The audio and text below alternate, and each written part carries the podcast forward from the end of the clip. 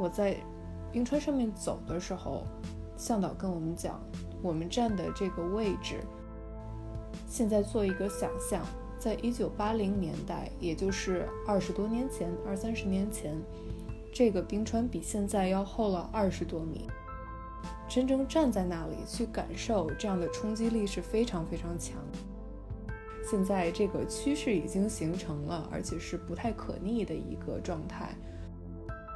我在拍摄到我想要拍的画面，或者说很意外的拍摄到非常好的画面的时候，我的多巴胺分泌是，呃，我玩户外的时候甚至都达不到的。我真的是非常非常开心。牛放屁这个事情其实还蛮严肃的，因为放屁产生的是甲烷气体，甲烷气体对于呃气候变暖的这样的一个加速的状态是要比二氧化碳严重的非常多的。可能大家平时不会想象到，都会觉得冰川哦真的是一个很纯洁、很圣洁的东西，然后干干净净的。但是其实冰川里还包裹着一些尸体。冰川它是一个缓慢流动的河流嘛。当黑死病呃袭击这个小镇的时候，呃，他们有一个防疫措施，是把黑死病人的尸体运到冰川的上游，然后把他们扔进冰川。然后在大概凌晨三点的时候，我醒来，我发现我是睡在我的帐篷侧壁上的，因为。我打的那个帐篷钉两个已经被吹起来了，就是抓不住，然后我的帐篷整个侧翻了。我当时应该，我印象中我是睡在我的帐篷门上的。特朗普有向丹麦提出要收购格陵兰，然后被丹麦拒绝。大家好，我是阿火，我是大米。哎，这一期我们又。特别厉害，因为邀请到了又一个不一样的朋友，呃，Nora。Nora 呢是我们在 Clubhouse 上面结识的一个特别喜欢户外运动的一个朋友。对他主要呢是沉迷于冰川这一块。首先，我觉得他是一个非常有执行力的人，因为我觉得能去到那种。冰天雪地，然后进行一些拍摄或者探索的人，都是有比较强的执行力。其次，我觉得他对生活和大自然有强烈的好奇心。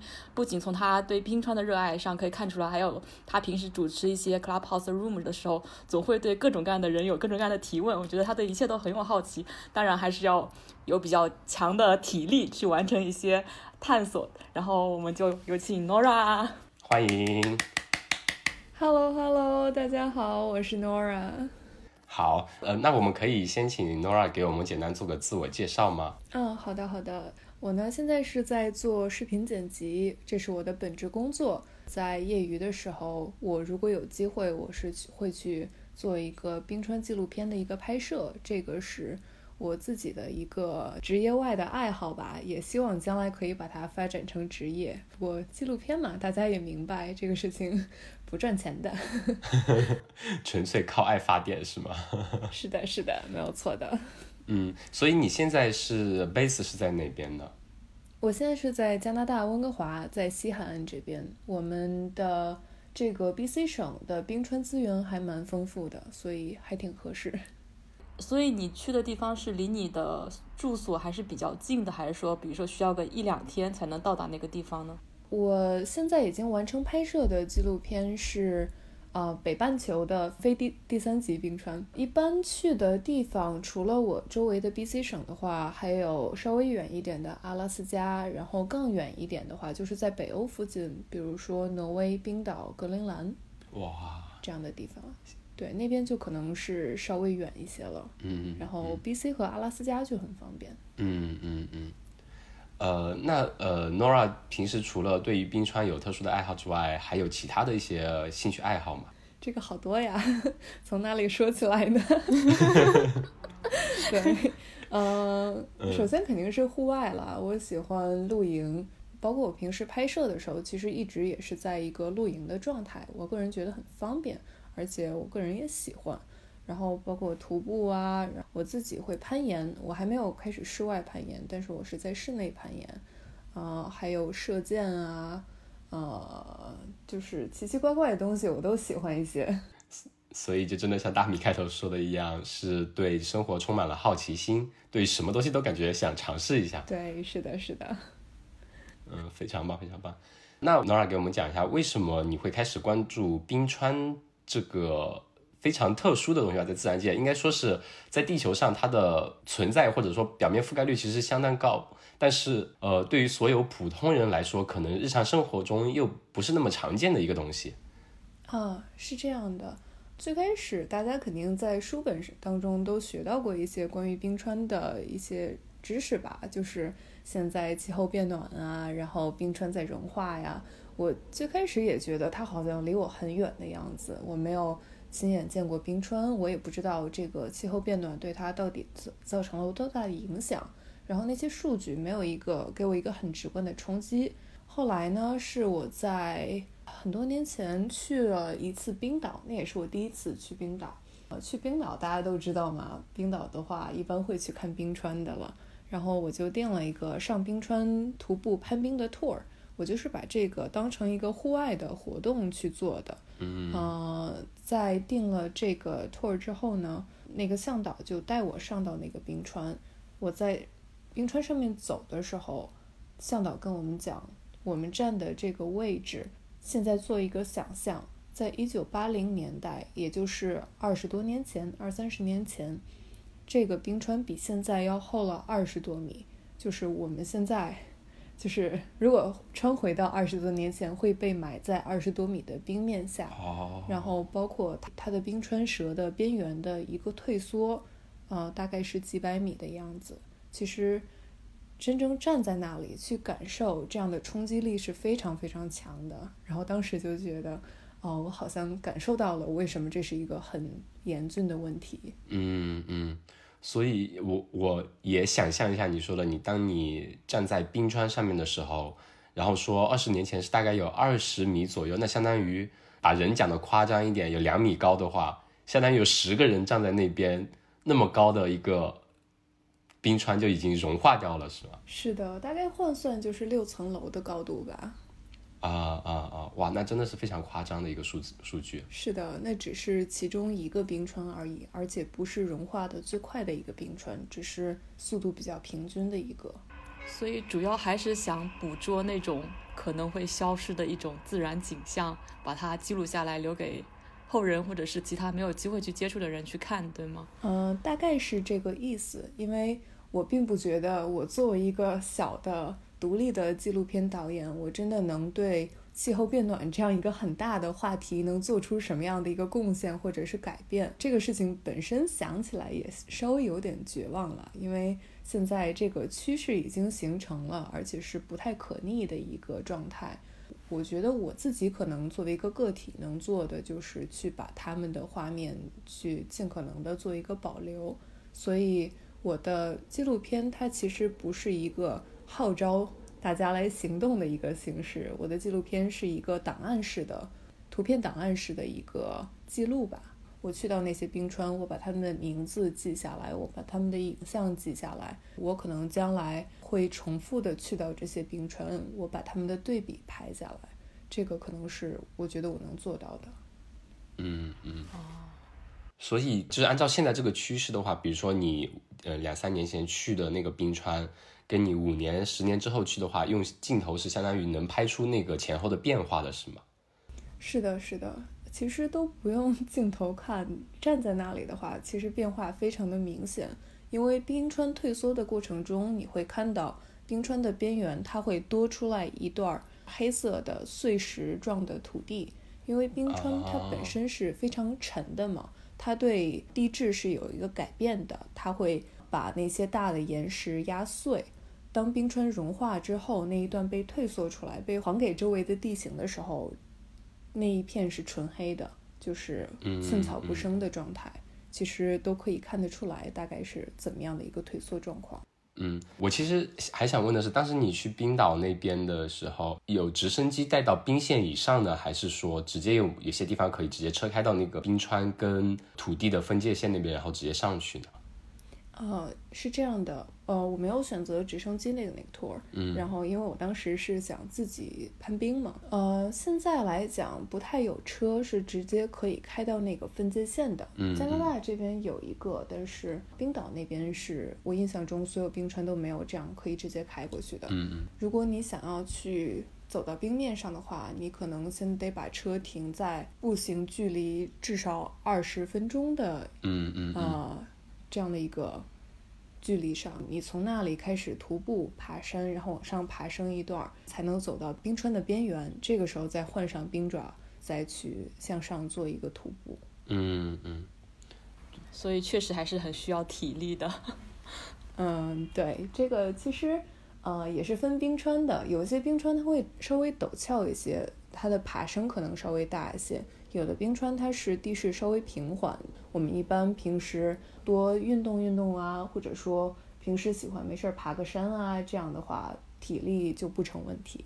啊，对我我这么问是因为我呃一九年的时候也去了新西兰那边，当时本来也计划说想去新西兰那边也有两个大的冰山 glacier 想去上面看一下，但是本来订了那个 tour，但是因为那两天是我记得是因为天气原因，还是对，对，大雨还是大雾的，就早上那一批九点多那一批，他们还是成功坐飞机上去了。我们是十一点那一批，就直接一瞬间来了好多雾，根本就能见度非常低，后来就取消掉了，就跟他擦肩而过，感觉特别可惜。嗯，是这样的，是蛮可惜的。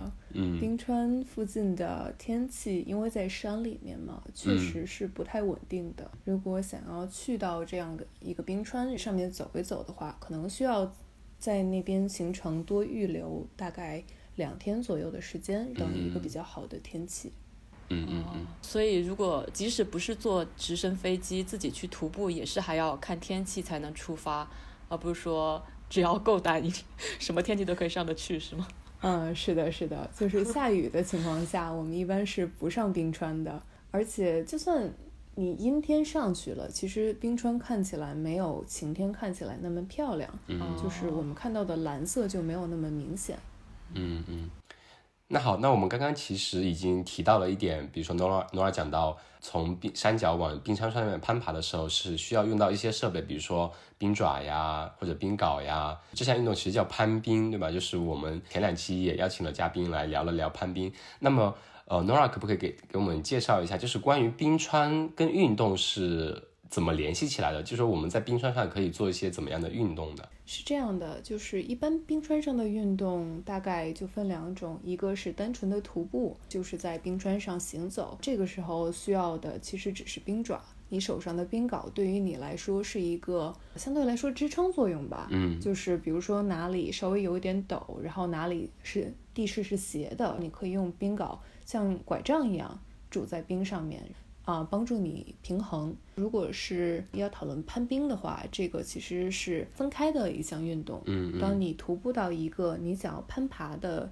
一个冰壁的时候，你就可以呃把东西卸下来，然后把绳子掏出来，啊，然后开始打这个打这个 anchor，应该是叫锚点吧，我不确定中文。把这个绳索准备好，呃，每个人是左手右手各各一支的冰镐，穿上你的 harness，嗯嗯然后就可以开始攀爬了。这个的体力要求会比单纯的徒步徒步要稍微高一些。嗯嗯，而且它的装备应该相对要求也会比较多，像你刚刚提到的冰镐、冰爪，就先不说，这个可能徒步跟攀冰都是需要用到。攀冰更多的可能还需要你说的那些锚点，或者说那些绳索类的保护一些保护的一些东西，呃，可能相当多的东西。你首先一个徒步，你要走到那个冰川底下的话，就要扛那么多装备过去，体力消耗应该就蛮大。然后开始攀的时候，估计也会有相当多的呃消耗体力。是的，但是如果大家只是想去体验，而不是对冰川自己做一个探索的话呢，可以找向导。啊一般我们上冰川都是会找向导的，向导帮我们背东西就好了。对，是这样的。它呃，其实也不是特别沉，整个一套下来，大概我当时印象中是十几二十磅的样子，嗯，就不是特别特别沉的一个重量。嗯嗯，对于你来说，其实应该更多的是你的设录像设备会比较沉重吧？嗯，对，是的，呃，我的三脚架，我的相机，这个是比较麻烦的事情。那你呃过去的几次经历，你基本上都是以徒步去摄影为主，是吗？你是说上冰川的经历吗？对，对，最开始像第一次肯定是为了上去做户外运动的，嗯，到后来我决定我要去开始拍摄这个冰川的纪录片之后，我主要的目的就是去拍摄。当然，拍摄过程中我也不是不能玩了，毕竟呃，我拍摄我并不需要攀冰，攀冰跟那个拍摄是没有关系的，但是好玩呀，嗯，我就顺便玩了。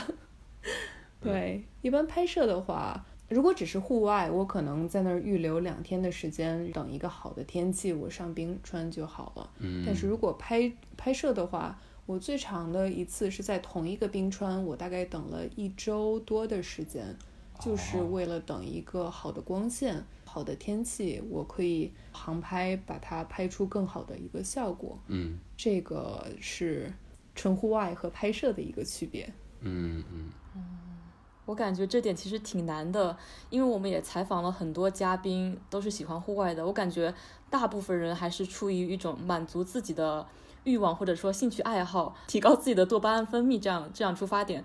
然后你还能结合自己的特长啊和爱好去，至少为人类做了一点小小的贡献，去记录这些东西，我觉得蛮好的。能有这样的出发点，真的就用那个月下里面有个评委的话说，就是非常好。特别好。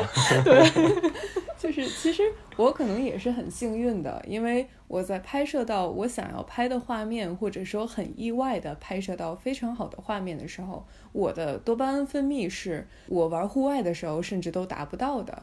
我真的是非常非常开心，激动的对就是尖叫，啊、倒也不至于尖叫，但是确实是可能晚上都要睡不好的样子，真的非常开心。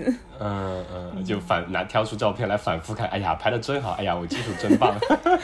对对对对对，大概是这个状态。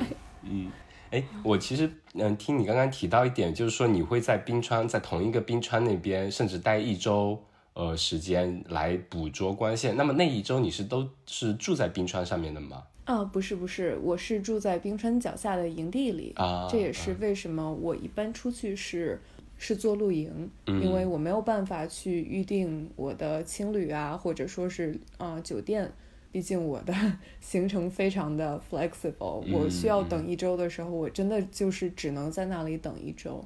嗯，对，所以一般这种营地距离冰川可能大概会有多久的脚程？一般我觉得比较好的一个距离是开车了，我一般都是要开车的，开车可能二十分钟之内能到这个冰川，已经算是还不错的了。嗯这个是在 front country 的 camping，就是在、在开可以开车过去的这个 camping。但是如果比如说我在 BC 会去到一些冰川，呃，我是爬山上去的，嗯呃，我可以就睡在冰川湖旁边。这样的话，我大概走几分钟，我就直接到了冰川了。啊，我当时去新西兰的时候也住在一个营地，一九年那时候五六月份，相当于它那边的秋冬季节嘛，它其实那边山也蛮多。有时候就是你在营地里面，房车就是租了一个房车或者帐篷也好，你打开门，你的眼前就是一个冰川，山上都是白白的，就一片，就看着特别震撼。每天早上开窗第一眼映入眼帘的就是冰川，我觉得那种感觉特别好。是的，是的，真的是，我觉得冰川是非常美的。如果我能住在一个 开窗就见冰川的一个地方，我觉得我应该非常幸福。嗯嗯，那想问的就是你在呃 B C 省，因为它那里其实呃像你最开始提到的，那里的资源冰川资源相对比较多，在你比较频繁去的时候，大概会是怎样一个频率呢？去冰川上面玩？一般的话，其实我没有做到特别的频繁。我们这边的冰川资源虽然多，但是很少做商业开发。嗯。呃，尤其是温哥华附近这边没有什么特别大的冰川，嗯，或者说是没有什么我可以在路边就可以开始做拍摄的，我必须要爬山，而且这样又要爬山要做拍摄的同时，其实是至少是两天的一个 trip。这样的话，我就要考虑我的包的重量啊，然后包括其他的很多的一些问题。所以可能我一个夏天去拍三次，呃，已经算是还可以了。嗯嗯，冬天的时候是不是加拿大那边基本上就不允许你去拍冰川？因为那边如果下雪下的非常厚的话，可能连进山都是问题。嗯，是这样的，像这种降雪量比较大的山，包括阿拉斯加那边的山，冰川在冬天没有办法拍摄，因为我们一般看到冰川就是看到它的裂缝啊，然后它的内部的一些蓝色露出来，但是在降雪量非常大的情况下，所有的都被盖住了。就是，对，就是只有雪。像比如说，我们这边有一个很有名的滑雪场叫 Whistler，它的山顶其实是有冰川的，但是我们一般是冬天去滑雪的情况下，根本看不到冰川。我们就是在冰川上滑雪，但是因为雪很厚，可能很多人都不知道我们是在冰川上滑雪的。哦，就相当于它就是个雪山了，看起来，其实是的，是的，内核是冰山。对对对，披着羊皮的狼。是的，是的。那呃，关于冰川运动，呃，徒步也好，除了拍摄，你觉得这项运动带给你的最大的收获会是什么呢？一个是自己的满足感吧，因为确实非常喜欢冰川。再一个，可能是对于气候变暖这个事情一个更多的关注。比如说，我会找更多的信息去考虑如何做才能减少我自己的碳排放，同时。可能聊天的时候，人家也会觉得很有意思吧？啊，对，比如说你们在 Clubhouse 来跟我聊天的时候，就不停的在啊输出冰川，所以我确实也这样结识到了很多玩户外的朋友。对，就是其实，在呃接触到 Clubhouse 之前，我们身边有蛮多玩户外的，但是离雪或者冰最近的就是滑雪爱好者，这部分其实是有蛮多，但是说真正对于冰川爱好者相当少。也是在 Clubhouse 上面听了你分享之后，发现哇，原来冰川是感觉是另外一个世界，上面也有很多值非常有值得探索的东西。以前可能觉得，哎，比如说我们尤其是在澳洲这边嘛，呃，可能气候都还比较可以，比较温暖一点，甚至有大部分的沙漠。冰川对于我们来说是比较相对遥远吧。最近的一个冰川可能就是在新西兰那边，可能平时去也不会说特意去看冰川什么的，就是 another world 那种感觉。对，是的，其实冰川这个东西非常挑，呃，我们的所在地。对于可能稍微温暖一点的地方的人，他的这样的门门槛会稍微高一些。像温哥华这边的话，其实就稍微好一些，毕竟我们车程大概两小时之内，我们再去爬个山，我们就可以看到冰川。但是在北半球这边啊，更南方一些，在美国，比如说。加州那边的人 要想看冰川就比较困难，在平时自己不会接触到冰川的情况下，也不太会有人专门去找冰川，嗯，做关于冰川的户外。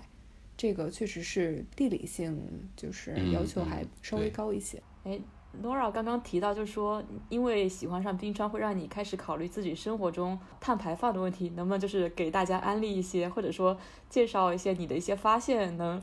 能减少碳排放的，或者你自己有采取什么措施对你的生活造成呃改变的一些，呃各个方面都可以。这个其实是关于之前的一个国内还撕起来的一个话题，是肉蛋奶。哦，对我这边得到的信息就是，除了我们其实做不到的一些，比如说我们不能去把工厂关闭，我不能阻止第三国家的一些建设，这样的同时。我觉得比较个人容易做到的就是少吃肉。我不是素食主义者啊，完完全不是。我其实是爱吃肉的，但是可能会更少的去吃牛肉，因为牛如果需要长成的，它的这样的碳排放是比其他的肉要高了很多的。如果是想要吃红肉呢，我个人会选择，嗯，比如说猪肉，或者说我们这边其实有什么 bison meat 啊之类的，就是。比较比较特特殊的肉，如果说是其他的肉，我都会相对来说少吃，因为我们的身体其实并不需要那么多的肉，我们是需要肉的，这个是我认同的。但是我们真正需要的量来保，嗯，保证我们身体的这样一个健康，保证我们可以身体可以合成，也不说合成吧，摄入足够的这样的维生素啊之类的东西，我们其实需要的量还是蛮少的。所以就是，我会尽量少吃，而且避免牛肉。嗯，我记得之前好像有一篇文章，可能是搞笑的，他就说温室气体可能牛牛放屁，然后 contributed the majority of the greenhouse。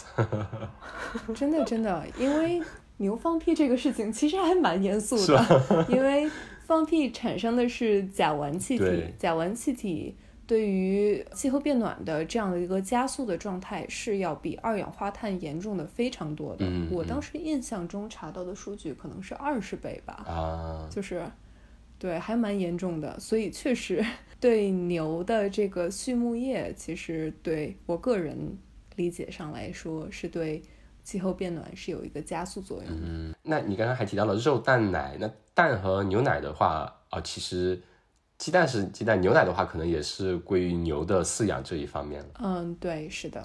关于肉蛋奶蛋这块儿的话呢，这个是另外一个话题了，就是 animal cruelty 对对待动物的方式吧。这个我们这里先不说了。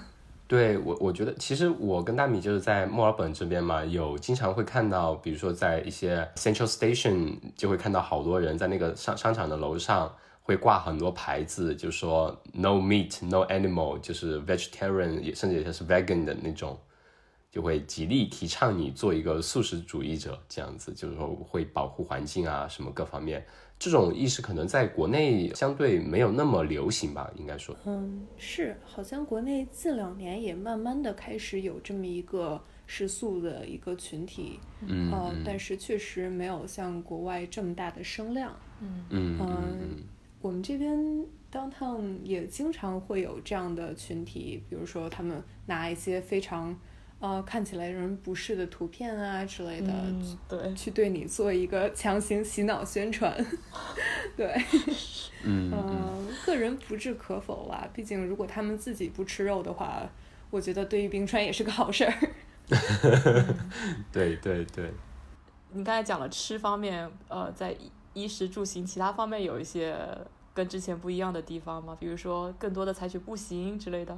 这个其实我并没有做到，因为疫情，至少疫情开始之后，我还以为 Nora，反正我也不出门，是吗没？有没有没有没有，因为至少疫情开始之后，我是上班我都是要开车的，这个没有办法，毕竟是一个防疫的一个考量。嗯嗯嗯，嗯，对，而且我觉得在可能西方国家，基本上你不用车，你很难去到，就生活很会很不方便，是的，毕竟都是大农村，真的是大农村。而且可能去冰川，你说你徒步可能工作上下班通勤也也就算了，那你去冰川你怎么办？骑个自行车去冰川吗？是的，是的，而且同时可能还是一个减少一次性用品的使用吧。呃，包括我现在一般是不会用吸管的，然后去超市买东西也会是带重复使用的那种布袋子。外卖就是尽量不要点，或者说真的想吃的话就少点一点，然后跟他们标明我不需要餐具之类的。想问一下，你的纪录片现在是已经呃上架了是吗？嗯，是。上线啊，上线了。对，对，是的，嗯这个在一八年的时候其实就已经做完了，当时申了电影节，然后拿了两个电影节比较小的奖。哇，好厉害！那方不方便之后把链接 share 给我们一下？我们可以放到我们的公众号，包括小宇宙的那个评论介绍里面，大家就可以去看一下，关注一下这方面的东西。哦，好的，好的，真的是两个非常小的奖。嗯嗯嗯，那也是奖。好 好好，而且我还比较好奇，就是比如说你的呃这些行为，你的朋友看了冰川这这些你的纪录片之后，会不会对他们的一些生活有一些影响呢？这个其实我没有对他们刻意的做一个价值观输出了，嗯我不喜欢做这件事情。嗯，可能一个影响就是很多朋友都在问我什么时候再去冰川。对，大家就是对于这个还是蛮感兴趣的。就种草了这项运动。是的，是的，是的，我给很多人种了草了。嗯嗯嗯，这是一个好的一个呃 trigger 吧，应该算是。等他们真正站在冰川上的那一刻，你告诉他们，十年前这里可能有六层楼高的冰川，像现在已经融化成这样子了，那样会更直观、更震撼一点。是的，这个确实是。好的，最近这两周周日的时候，就墨尔本的周日，我其实都是挂在 Clubhouse 那个 Nora 开的房间里面，因为 Nora 都会 开一个关于分享自然界的所有 fun fact 的一些东西，就是关于自然界有很多特别有意思的，你又觉得很冷知识，对一些很神奇的冷知识，觉得特别好玩。比如说昨天聊了一天的屎尿屁，暴露了。对，那关于冰川的话，Nora 有什么呃 fun fact 可冷知识可以给我们分享一下呢？嗯，好的。那个其实补充一下，那个房间不是我一个人开的，是有另外一位地球物理学家叫张弛，我们两个人。哦，张老师。对，张老师在我们的 list 上面，我们准备邀请他来聊一聊。对，我们下周就去找他。对我提前 Q 他一下，给他暖个场。可以可以。对，张老师那边有非常多的 fun fact，因为他自己在做这方面的研究嘛，然后其实也经常会向他请教一些东西，我觉得非常有意思。关注冰川的同时，我也会关注冰川对于地球的这些地形的一些改造啊，然后对于人类历史的一些影响啊，对这些的方面。如果说要 fun fact 的话。我现在第一个可以想到的，可能大家平时不会想象到，都会觉得冰川哦，真的是一个很纯洁、很圣洁的东西，然后干干净净的。但是其实冰川里还包裹着一些尸体，嗯，这个还是比较常见的。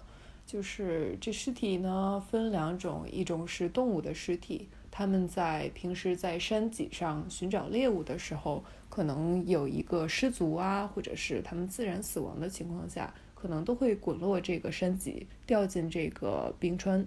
这样的情况下，会被冰川慢慢的包裹，他们的尸体会藏在里面。或者另外一种可能呢，是人类的尸体，就是有一些冰川的探险者，然后或者有一些就是这种上冰川的滑雪者，他们。可能遭遇了一些意外，所以他们的尸体也会被包裹进冰川。嗯，像我在阿拉斯加那边的一个冰川，我印象中好像是 Matanuska 吧，还是 Exit，嗯，我忘了是哪一座了。那边就有一个冰川博物馆，里面放着一些，好像是一九七零年代上冰川滑雪的这样一群人，他们在几十年后。被冰川推出来之后，他们身上的一些服装啊，他们带的装备这些东西。哦，冰川相当于把当时的一些东西给吞进去了，冻结了时间。是的，是的。冰川它是一个缓慢流动的河流嘛，它在往山下缓慢流动过程中，最后到边缘的时候，它会再把这些冻结起来的这样一个状态，这些时间给它推出来，把它吐出来。啊？你刚刚说冰川是缓慢流动的河流，这句话已经颠覆了我的认知。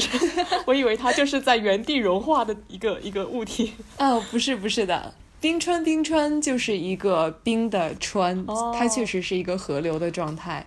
它在山顶的时候移动还比较缓慢，但是因为它会顺山而下嘛，我们一般看到的冰川其实都是在山谷之间，它是一个大概河流形状的蜿蜒的这么一个河流的。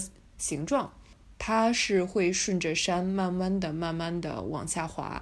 那对于那种冰山一样的，它也是这样子的吗？冰山我不确定你讲的是哪一种，比如说是是南南北极的那种冰盖呢，还是我们一般意义上的雪山？对，就是类似于雪山那种的冰山一样。呃，是这样的，雪山并不等于冰川。嗯嗯嗯，可能有很多雪山上面它并没有冰川。嗯嗯嗯。冰川的形成其实是需要大量的降水，而且需要呃很长的时间，它不能冬天就化了。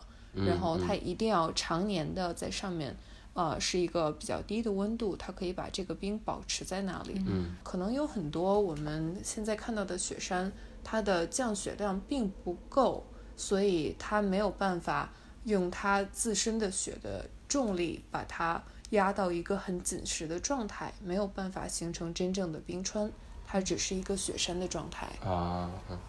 所以它其实不是流动，是漂浮，对吗？它也是流动了，它毕竟是顺着山谷往下流，只是非常非常缓慢而已。我就很难很难把流动和固体两个两个词语结合在一起。对，就是它其实有两个力在把这个冰川缓慢地推到山下，一个是山上的新的积雪，然后当山顶上其实没有太多的空间的时候，它会把这些原来的呃冰川更往边缘去推，然后到边缘一般是我们指的这个山谷，两个山脊之间的那个比较低洼的地地形的时候，这个时候它同时会被重量拽着往下，呃，被重力拽着往下去做这么一个流动。那关于尸体这部分还可以继续 one step forward，你可以给我们讲讲你的经历吗？对我还是有一个想起来很后怕的一个经历，嗯就是我刚才有讲到，就是有很多人是做户外运动的时候遇呃可能遇难了，被包裹进冰川。但是还有另外一种我听到的可能性，是我在挪威的一个冰川做拍摄的时候，去了当地的这个冰川博物馆，嗯。我在里头看到了一些信息，就是这个冰川博物馆呢，它其实不光是记录冰川，它是这个小镇的一个冰川博物馆，嗯。它另外一半是记录黑死病，哦，嗯就是大家也知道，在欧洲那个年代，黑死病这件事情是非常非常严重的。我印象中好像大概三分之一还是四分之一的人口，啊、被鼠疫消灭。当黑死病袭击这个小镇的时候，他们有一个防疫措施，是把黑死病人的尸体运到冰川的上游，把他们扔进冰川隔离这个是一个隔离。埋掉了。是的，是的。嗯啊、因为对他们来说，这个冰川它会很慢的往下流嘛，可能呃很多很多年之后它才会被推出来，所以对他们来说，这个是一个安全的选择。我最开始在那座冰川上徒步的时候，我没有在思考这件事情，但是我看见冰面上有一截骨头，嗯啊、其实当时看起来也不是骨头啦，像是一节树枝一样的东西。嗯我当时就觉得非常奇怪，因为任何关于木头的这样的树枝是不应该出现在冰川上的。嗯嗯这样的一个它本身的地理环境之类的，它是不允许的。我就很奇怪，我就把它捡起来。我也是真的好奇心很严重，对我就去把它 捡起来，然后仔细看了一下，它上面还有很多黑泥一样的东西，其实还蛮脏的。我就是把它擦一擦，看仔细看它的那个纹路，我发现这好像是一节骨头。嗯嗯嗯。看起来像是腿骨一样的，还是呃比较宽，不是那种很小块的骨头，嗯。是属于一个高度腐败的状态，所以那个黑泥呢，其实也不是泥，哦对，就是是腐败物。有可能是黑死病的那种，是让你联想到这件事了，对吗？嗯，是的，把它带到山下，我只我封到一个 zip lock 里头，带到山下。我可能之后想对它做一个拍摄、一个记录的时候，我正在开车，我突然想这件事情不对劲。如果它真的是黑死病当时放进去的尸体，现在被推出来了。这嗯个嗯本身鼠疫杆菌在低温冷冻的环境下其实是不能杀死它的。嗯 现在如果出来被我接触到了，我是不是就完了？我的。对，然后当时我也不敢去接触其他的人，因为我也不想，我如果得到了，我把它传给其他的人，我就开到了一个没有人的地方，我把车停下来，我我跑去路边，把它放在草地上，拿手机拍了一张图，因为我 我忍不住，这个时候居然还能记得拍照。手机先吃。没有没有，其实拍照的目的 是我有一个朋友是学法医的，我就问他这个到底是什么东西的骨头。如果是人的话，那我真的是立马就是报警，然后我也不知道能做什么。他他当时给我的回答是，这个不是人的骨头，应该是某一种大型动物，可能是鹿啊什么的腿骨，嗯，所以 真的是长舒一口气。是的，是的。呃，黑黑鼠杆菌那种鼠疫杆菌的话，它呃低温不能杀死，那高温应该可以吧？拿回家去炖个汤，应该就没事了。这个脑洞也很大，我没有想到呢。骨头汤是吗？对，对 他当时其实还蛮恶心的，确实是一个高度腐败的状态。嗯它被冰川封起来的时候，可能他没有腐败，因为温度很低。但是他被推出来，当时又是夏天，在冰川表面可能温度是十几度的样子，嗯白天，所以他就开始疯狂的腐败。嗯，那 No- Nora 之后可以把这照片发给我们，我们可以在公众号上面发出来，让大家看一下是一下吗么样的。好的，好的。嗯我当时为了做一个大小的对比，我还在旁边放了一罐泡面。看起来真的很好吃哦，骨头都还要炖泡面。是的，是的呢。嗯 对，这个是一个我遇到的比较后怕的事情，也算是一个 fun fact 吧。嗯嗯，呃，那还有其他的 fun fact 吗？就是其实还蛮多的，嗯嗯比如说，嗯、我们看到的美国的冰川国家公园，其实它都冠着这个冰川名字了。去到那边的话，一般不是看冰川的，是看冰川融化之后对于地形地质的一个改变的。如果要更直观一点的话，可以想象一下挪挪威的峡湾，这个它的这个地形是非常出名的。但是如果去想它为什么会形成这样的一个特殊的地形的话，其实是因为冰川，冰川会对这个岩石有一个 carving 的作用，就是它会把本身稍微低一些的这样的地势，它会慢慢的把它侵蚀，然后把这些岩石都磨碎，最终留下那些地势比较高的，形成这么一个峡湾的状态。嗯，嗯挪威在上一次冰川时期，它的国土真的是很大一部分，或者甚至能说将近全部的国土是被冰川覆盖的。嗯嗯，就是，而且这个冰川的厚度可能是到几百到几千米的这么一个厚度。嗯嗯这个重量真的是非常之大。它们慢慢的消融之后，对于这个地形真的做出了一个非常大的改变。所以，呃，大家可以看一下峡湾的图，想象一下冰川是怎么把这里一刀一刀割成这个样子的。嗯嗯，我查了一下，有另外一个关于呃冰川的 fact，我不知道是不是正确的，就是说它其实冰川上面有些冰川是有年轮的，是吗？是没错的，这个年轮是一个概念。当这些科学家们想要研究一些历史上的气候变迁的信息的时候，其实会去到这些南北极的冰盖上，比如说南极的冰川啊，或者格陵兰那边的冰盖，他们去打一个洞。把这个冰芯取出来，这样的话，其实可以一点点数这个是哪一年的，可以看观测它里头的这个冰里头的空气的某一些值的含量，来去推断当时的气候是大概怎么怎么样一个状态，包括空气质量啊什么的，这样的信息还是蛮多的。像这种降雪其实是蛮规律的，是一年一年一年这么往下降。呃，形成冰川也是它一年一年的这么挤压去形成的，所以它确实是会出现这样一个分层的一个状态。比较明显的呢是冰岛那边的冰川，如果大家仔细观察这个图片的话，会发现冰岛的冰川和其他冰川长得是不一样的。它的样貌大概像是横截面啊，大概像是条形码一样的，它会有一层黑一层白，然后掺点蓝。嗯，呃，这样是因为冰岛它是一个火山上的国家，它每年的火山爆发其实是非常常见的。它的火山爆发出来的火山灰其实是会落在冰川上的，之后再做一个降雪，把这个火山灰也包裹在了冰川里面。所以这么一年一年可以看到它的每年的火山灰。啊，就一年有灰，一年有积冰，一层一层一层的叠起来了。是的，是的，它就像一个条形码的样子。哦然后包括包括历史上其实有一个很著名的事件叫无夏之年，是一八一五年，印尼那边有一个非常大的火山爆发。喷出了大量的火山灰，对于全球的气候都造成了一个长达几年的影响。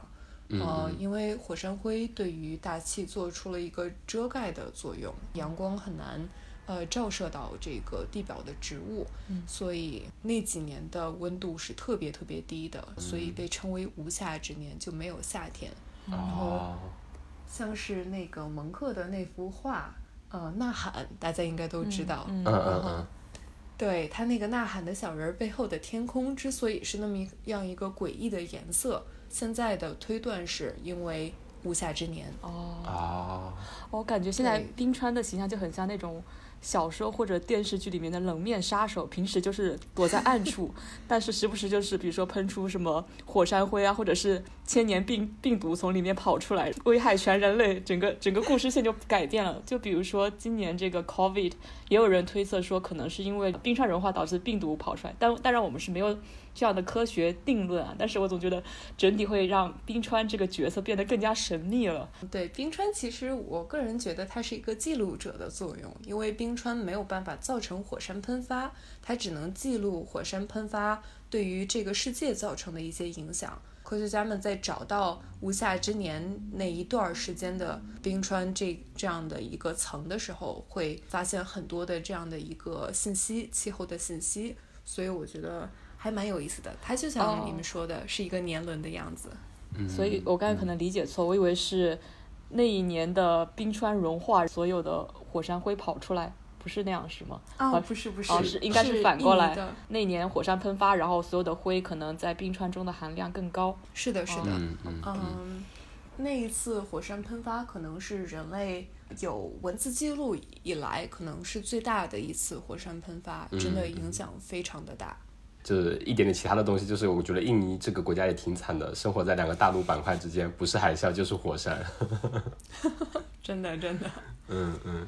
坚强的好的印尼人，嗯对，我觉得，哎，刚刚其实说到，你说冰川它像一个记录者，可以回归当年的一些，比如说看看它当年的无夏之年的一些历史的一些东西啊，包括从远古到现在，你可以从中发掘到很多数据。那么刚刚其实 Nora 跟我们分享了好多关于冰川的 fun fact，有惊悚的，也有 很历史的、很沉重的、很很厚重的一些东西。那么我们来回归到 Nora 自己，比如说你可不可以给我们分享几次你专门去拍摄冰川的一些行程、一些旅行呢？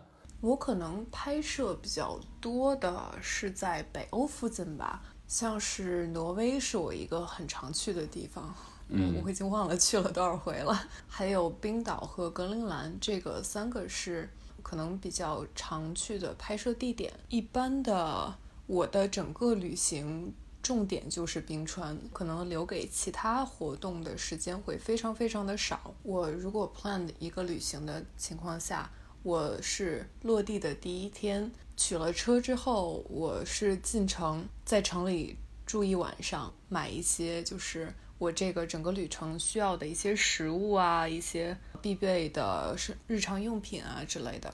我第二天就是直接离开城市，而且在结束之前，我可能都不会再回到城市了，一直是在冰川附近去活动。嗯嗯我想举个例子的话，比如说在呃刚才提到的在挪威的那次旅行，为了等那个其中一个我觉得比较好看的冰川，它的好的天气，我真的是在那里生生等了一周的时间。这一周时间呢，阴雨连绵，我的露营地呢就是被水泡了。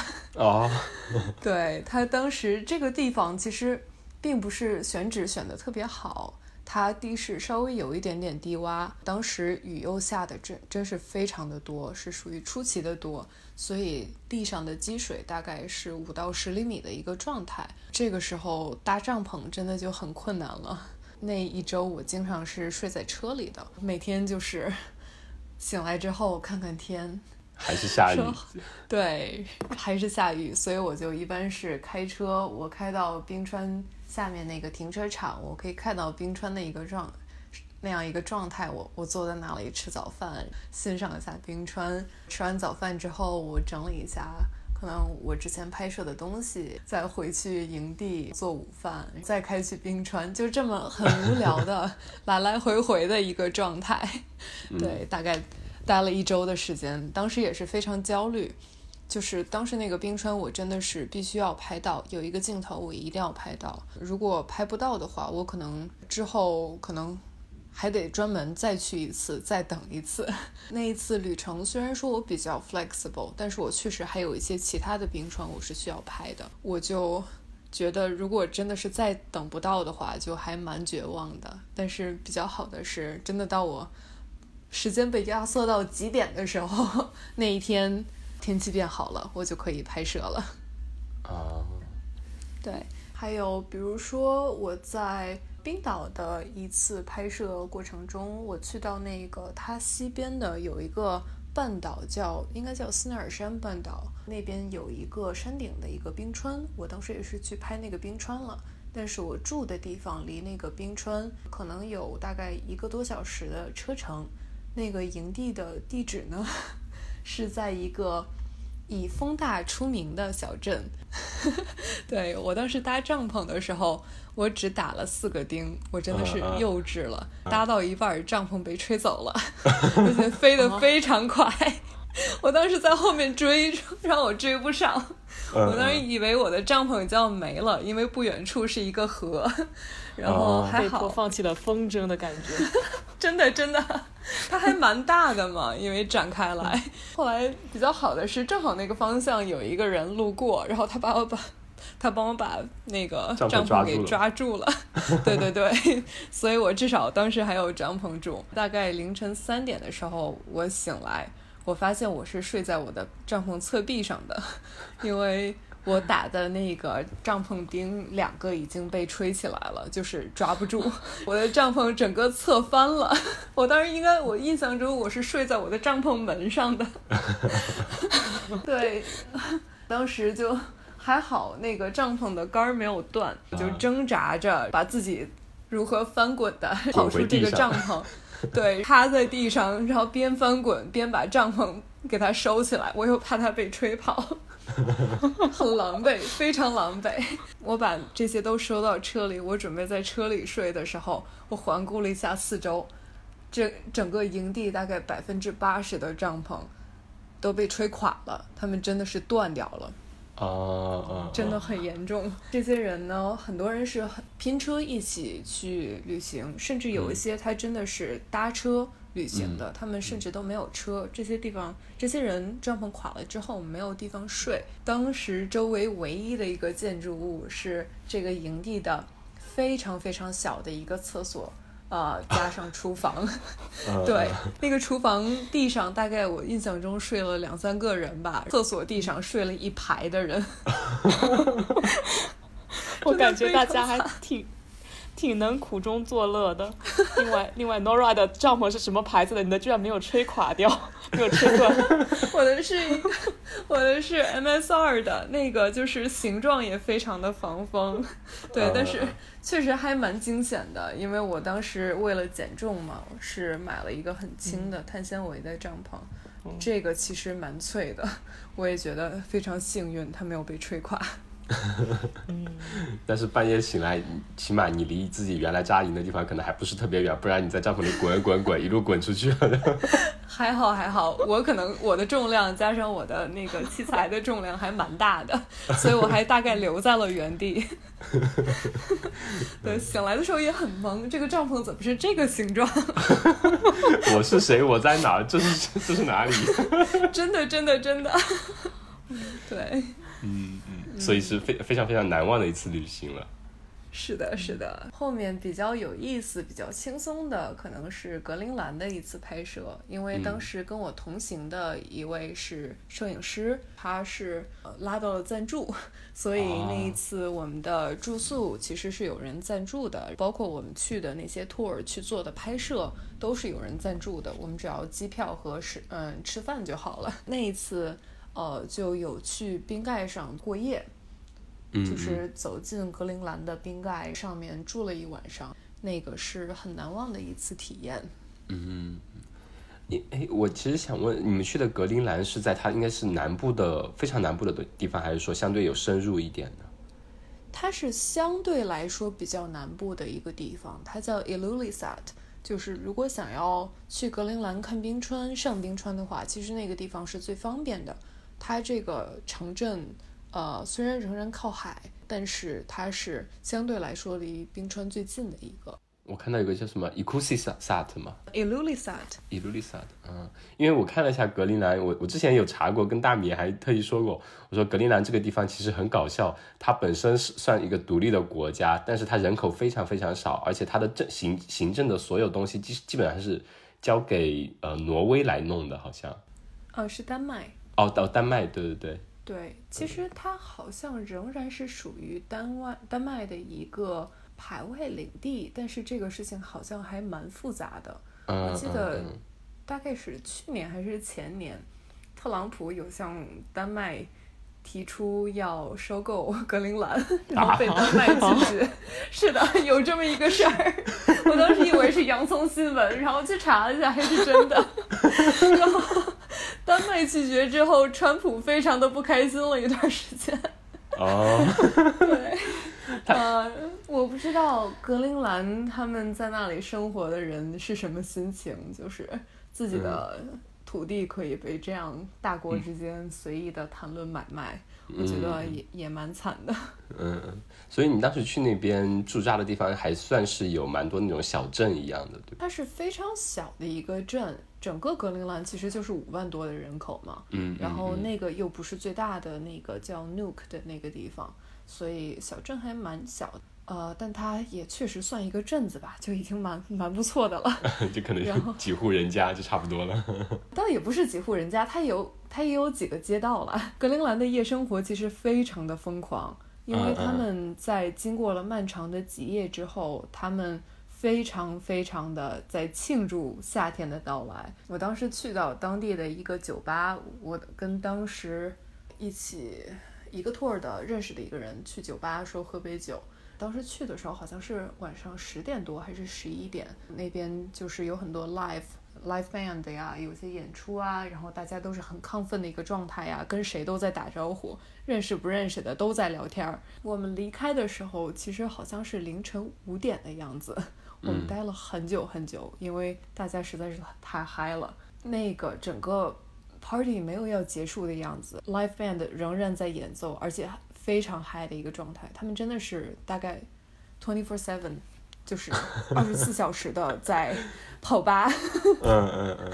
对他们不是很豪华的那种吧，真的很简陋。嗯。但是每一个人都是癫狂的状态。可能他们的基因里面就包含了跟他们当地的一样，就是要么极昼，要么极夜，什么事情都要 twenty four seven。是的，是的。而且还不只是那个小镇上的人，就是格陵兰有很多非常更小的一些小镇或者是小村儿一样的地方，他们会飞到这个小镇，专门来泡吧。哇，对，就是为了体验 twenty four seven 啊。是的，是的，格陵兰它就是没有公路的一个地方，因为没有那个 budget 给它修公路，也没有什么必要，所以大家都是飞来飞去的。哦，所以小镇里面可能就有些街道是可以开车这样子，然后镇与镇之间都是飞来飞去的嘛。是的，小镇之间的街道我也很少见到车了，因为没有什么必要，小镇也很小。哦，滑雪出行。对，冰橇啊什么的，然后一般镇里的位置走着走着就到了，真的是没有必要开车。有车的话，一般是给游客使用的吧。嗯嗯，而且那些地方的车的补给，其实，比如说油啊什么的，肯定成本都非常非常高吧？哎，说实话，我好像没有见过加油站，哎，可能有一个，可能是那种就不是我们传统的那种油枪加油，就是一个油桶放那边，你要的话给你倒一点。这个我真的是不清楚了，因为我当时也没有自驾嘛，因为没有没有可能自驾，所以我就没有了解这个关于油价这样的一些事情。嗯。那那边如果出门都是雪橇滑雪的是吧？他们比如 twenty 呃 twenty four seven 之后出来会不会有酒驾？就是酒滑滑雪，你不能喝酒不能滑。非常非常多，他们其实夏天也是走路啦，夏天没有雪，但是那边真的是酒精、毒品，所有他们能嗨的东西全都用上了。他们对于毒品的和酒精的依赖性非常非常的高，这个还蛮严重的。对我，我觉得他们可呃，可能个人理解啊，就比如说，如果极夜的话，你长时间见不到光明的话，可能对于整个人的精神状态都会比较压抑吧。嗯，是的，是的。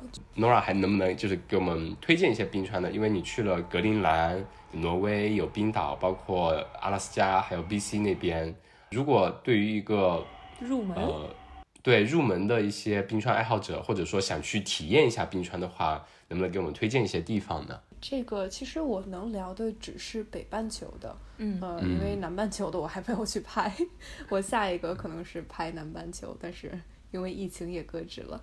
嗯，北半球的话，看大家 base 在哪里了。如果是在美国、加拿大这附近的话呢，呃，我其实推荐阿拉斯加那边。我在阿拉斯加去的第一个冰川是叫 Matanuska，这个冰川其实它的商业开发还蛮好的，就是有蛮多这样的上冰川的公司，可以请到非常专业的向导带你上冰川做攀冰啊，或者是选这样的一些运动。它那个冰川也会给你讲很多，就是关于气候变暖的这样的一些事情。或者是阿拉斯加那边还有一个冰川叫 Exit Glacier，就是就是出口，嗯 啊、冰川，它是有一个类似于冰川博物馆的一个状态吧，我觉得还蛮震撼的。就是从停车场走到那个冰川边缘的时候，它路边有非常多的牌子，上面会写一些年份。这个意思就是说，在这一个年份，这个冰川的边缘曾经在这里。你要从这个停车场走到真正的冰川，可能得走二十多分钟。你路上就会一直很直观的感受到这样的一个快速的退缩。嗯嗯如果是想要从比较高的一个角度去欣赏这个冰川的话，其实 Exit Glacier 那边有一个非常棒的一个徒步，我记得是当天可以往返的一个徒步，大家也可以去了解一下。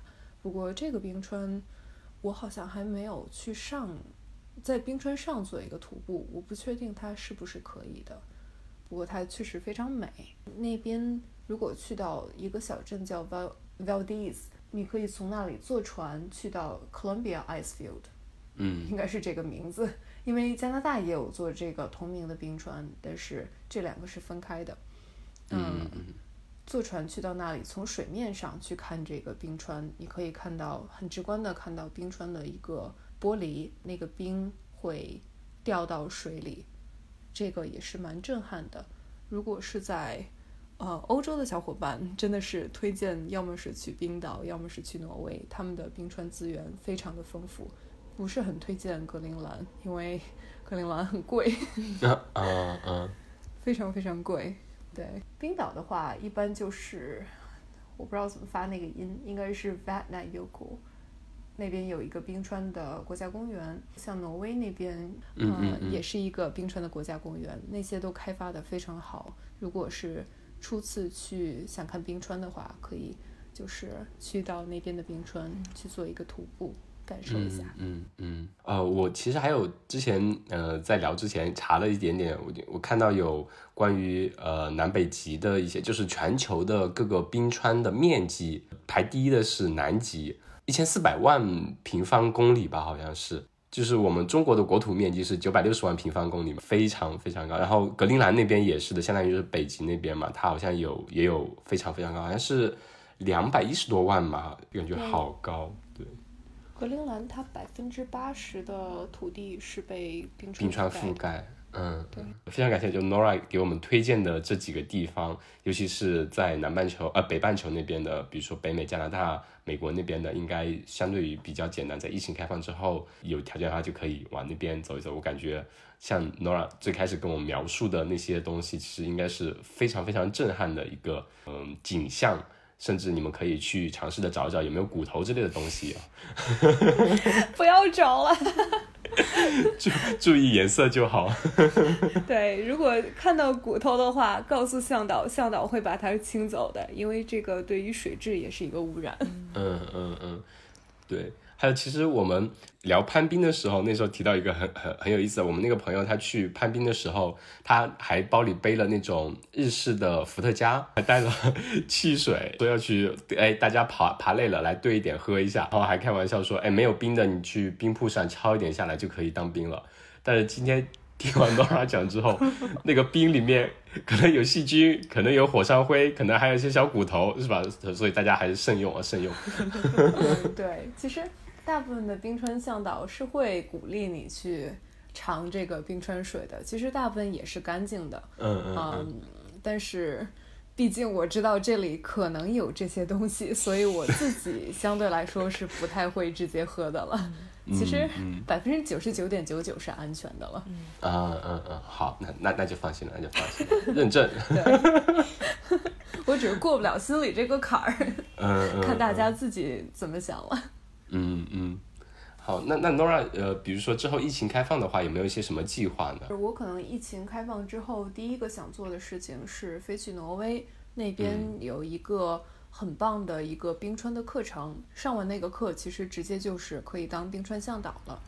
哦，对，然后这个课程我印象中是大概十天左右的时间，会教很多在冰川上怎么样去 navigate，因为有很多冰裂缝嘛，你要学会怎么去。判断走哪一条路，你会学会怎么在一个 group 里互相帮助，然后互相保护，去完成这么一个多日的一个对冰川的探索。在这之后，我可能就会开始拍摄南半球的冰川。哇，可能第一座就是很有名的阿根廷的那个 Moreno，真的是很多人都去过。然后大家聊起冰川的时候，我就 一定要去过呀。啊，对。嗯，就是南美那边是不是有那个巴塔哥尼亚冰原是世界最大最大的一个冰平原嘛？冰川平原是吗？对，是除南北极之外，其实体量最大的一座冰川。嗯，对，那边冰川资源非常丰富，我也是期待可以去帕塔哥尼亚那边做一个徒步啊，去拍拍冰川啊。不过那边有一点不好，就是南美，尤其智利是。几乎是禁止飞航拍器的，所以这个还蛮惨的。对，嗯嗯，对，之后可能就是新西兰的冰川啊，或者说是南极。嗯嗯，对，到时候的行程安排。所以 Nora 上完挪威那个课之后，是不是有机会做我们的向导？我们可以抱你的大腿去冰川了，是吗？我尽量学习，并且尽量不要忘记这些学到的东西。可以，可以，可以。那。那 Nora 之后如果有呃计划，比如去新西兰、去南美的、来南半球的，那到时候跟我们说，我们也安排一下，我们一起去抱大腿。好呀，好呀。不过确实，我如果去一个当地的冰川，尽量还是找一个当地的向导。啊，对。然后，因为没有人比当地的这个向导更了解这座冰川。嗯对，包括其实很多好看的点，比如说如果它有蓝冰洞的话，我肯定是找不到的，或者说这个冰川有些什么特殊的一些性质啊，这些我觉得都是需要跟当地人去请教的。我就算上了那个课之后，如果我想真的想做一个多日的冰川探索的话，我可能还是会跟当地的向导做一个交流，看有谁愿意，比如说接个私活儿，然后我们一起去探索。嗯嗯嗯，所以所以是我们去北半球的时候找你做向导应该没有问题是吗？北半球你熟，我也会请个向导了，大家一起请个向导，因为一一个人做向导去做探索的时候也是非常危险的，一般是一组比较专业的人才可以去做探索性的一个徒步。嗯，好的，我们两个其实去的很多地方基本上还。没有接触到冰川的，还没进入进入冰川的领地了。比如说北美那边，呃，大米是之前去过加拿大，但可能那时候不是冬天吧，我印象中。等疫情开放，有机会就要么杀到北北北半球去，要么欢迎你杀到南半球来。好的，好的，好的，就等疫情结束了。嗯嗯嗯，好的，那也非常感谢。呃，Nora 给我们分享这么多，然后我们也会请 Nora 把她的纪录片的一些链接放到我们的公众号，包括这个评论，然后也会请 Nora 给我们分享一些她关于冰川的美景，包括那块黑色的骨头，分享给大家。嗯嗯，好的好的，嗯好的，那非常感谢，谢谢 Nora，谢谢，嗯谢谢你，谢谢你们的邀请，聊得非常开心。野夜是一档由阿火和大米主持的关于户外运动的节目。每一期节目，我们都会邀请朋友们来和我们分享他们关于户外运动的故事。欢迎大家在小宇宙评论区给我们留言、提意见、投稿，告诉我们关于户外运动你想听什么。谢谢。